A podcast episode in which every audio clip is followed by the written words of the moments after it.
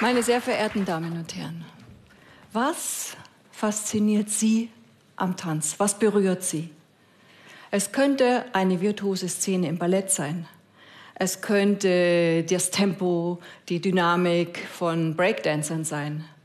Es könnte aber auch eine Erinnerung sein, die Sie haben aus einem eigenen Tanz in Kontakt, die Sie tief berührt hat. Mit Berührung meine ich also beides, beide Seiten, sowohl die körperliche Berührung, Touch, als auch das emotionale Berührtsein. Beides hängt eng miteinander zusammen in und durch Bewegung. Genau diesen Zusammenhang untersuche ich mit einem Team im Zentrum für Bewegungsforschung an der Freien Universität im Tanz. Und zwar interessieren uns unterschiedliche Formen des Tanzes. Der künstlerische Tanz auf der einen Seite, aber auch der soziale Tanz, der Tango zum Beispiel oder der Clubtanz. Dabei interessiert uns ganz besonders die Qualität der Bewegung, also in welcher Art und Weise Berührung und Bewegung zusammenhängen und äh, in welcher Weise Tänzer untereinander dies praktizieren, aber auch, wie sie dies weitergeben oder wie uns das berührt beim Zuschauen. Es ist ja nicht nur der Berührungssinn, der dabei mitspielt. Es sind viele andere Sinne, die damit verknüpft sind. Stellen Sie sich vor, Sie gehen in der Fußgängerzone. Es ist ein Menschengewühl. Die Menschen strömen aneinander vorbei. Auf Sie kommt eine junge Frau zu. Sie hat das Handy vor ihrem Gesicht. Ein Zusammenprall erscheint unvermeidlich. Doch im letzten Moment steuert die junge Frau intuitiv und geschickt an ihnen vorbei. Der Zusammenprall, die Berührung ist abgewendet. Sie hat dadurch oder damit einen Sinn, nämlich den Bewegungssinn, eingesetzt, etwas, worüber wir alle verfügen. Und sie hat in diesem Moment etwas getan, was Tänzer sehr bewusst ausbilden. Wir nennen das den kinästhetischen Sinn und er hängt eng mit der Berührung und dem Berührungssinn zusammen. Für Tänzer, die damit arbeiten, ist es so etwas wie das Feininstrumentarium ihrer Arbeit mit Berührung und ihrer Sensibilität für die Synchronisierung und Koordinierung von Bewegung untereinander.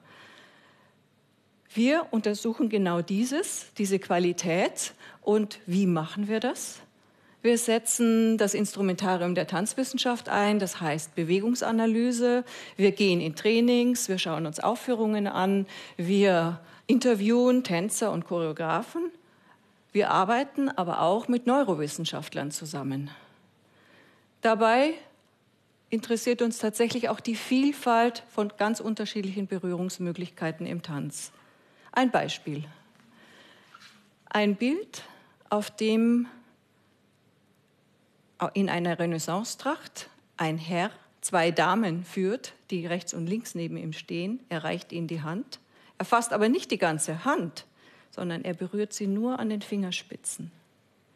Dieses Fingerspitzengefühl, diese minimale Berührung reicht aus, um den Takt anzugeben und die Bewegung in den Figuren anzuführen. Das heißt, es ist damit für uns auch angezeigt, wie der höfische Tanz möglicherweise aussah, vielleicht ein feierliches Schreiten. Und ziemlich sicher erfahren wir auf diese Weise auch etwas über die höfische Tanzkultur in dieser Zeit, in der Renaissance. Ein anderes Beispiel. Der Tango per Definition ein Tanz der Berührung, der argentinische Tango in der engen Umarmung. Es berühren sich viele Körperzonen, die Brust, manchmal Stirn und Wange, sowieso die Beine und die Schenkel beim Gleiten über die Tanzfläche. Wir fahren nach Buenos Aires, um das vor Ort in Milongas zu studieren und genau zu schauen, wie in unterschiedlichen Praktikas geübt wird. Wir sehen junge Paare virtuos und sehr erotisch in diesem Tanz über die Tanzfläche gleiten. Und wir gehen ein bisschen tiefer rein, wir schauen ein bisschen genauer und wir merken, noch mehr sind wir berührt beim Zuschauen in der Art und Weise, wie ältere Paare, oft mit sehr unterschiedlichen Körpern und oft in den 80ern, diesen Tanz praktizieren. Was passiert da? Es ist eben nicht nur der Touch, nicht nur die körperliche Berührung, sondern es ist die ganz fein abgestimmte Gewichtsübertragung, mit der überhaupt das Führen und Folgen reguliert wird und damit nochmal ein ganz anderer Sinn eben jener der Balance der Gewichtsübertragung, das Kinästhetische, was ich vorhin schon erwähnt habe. Ein erstes Fazit. Wie berührt wird in einem Tanz, das sagt uns etwas über die Tanzkultur, aber auch über die Kultur und die Gesellschaft, in der diese Tänze praktiziert werden. Was ist erlaubt? Was ist die Regulierung von Distanz und Nähe? Wer darf mit wem was tanzen? Wie ist das Verhältnis der Geschlechter? Was ist aus irgendwelchem Grund, zum Beispiel wegen religiöser Vorschriften, an Berührung verboten oder auch erlaubt? Wir können also eigentlich damit mit diesem Instrument des Berührens im Tanz sagen, das ist ein Seismograph dafür, wie die Körperpolitik in einem bestimmten Tanz, in einer Tanzkultur und damit auch in einer Gesellschaft äh, angelegt ist und funktioniert.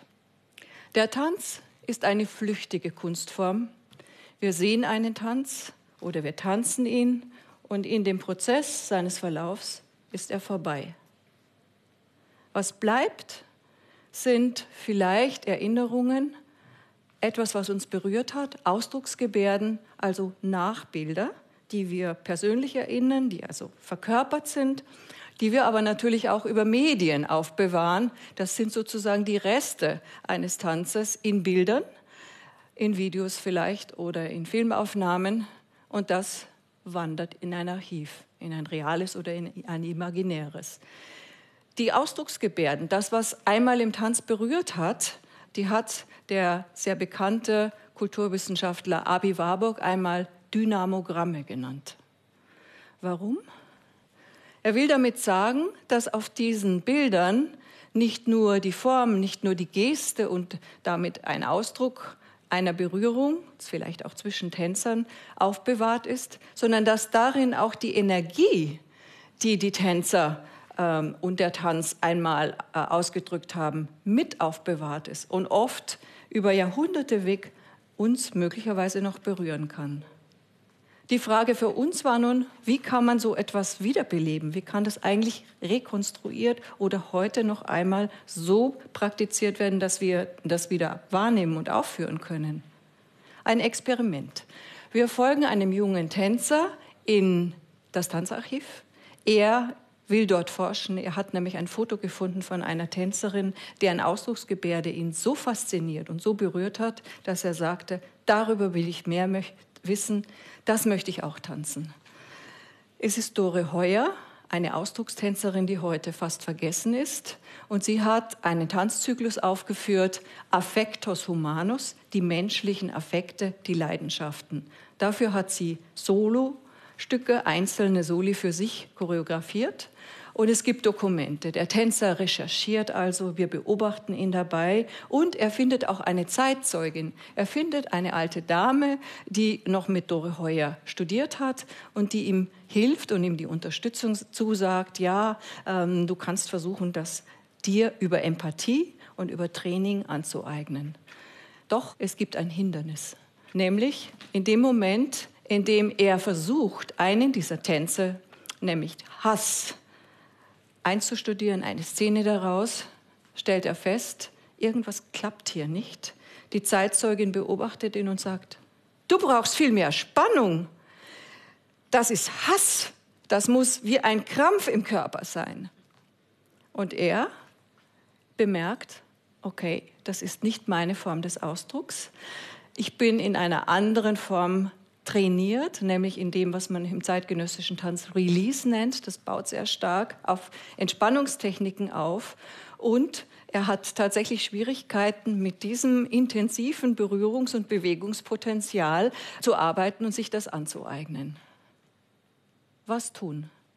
Er beschließt nicht aufzugeben, er beschließt nicht, ähm, das Ganze fallen zu lassen, sondern es wird ihm klar, genau diese Differenz zwischen einer Bewegung, die einmal berührt hat und ein starker emotionaler Ausdruck war, und heute, das ist das Thema. Heute spüren wir anders. Heute sind die Körper anders. Und er entschließt sich, diesen Unterschied und diese Differenz in sein Tanzstück mit zu integrieren. Und es gelingt ihm tatsächlich genau auf diese Art und Weise, ein Publikum heute doch zu erreichen und zu berühren.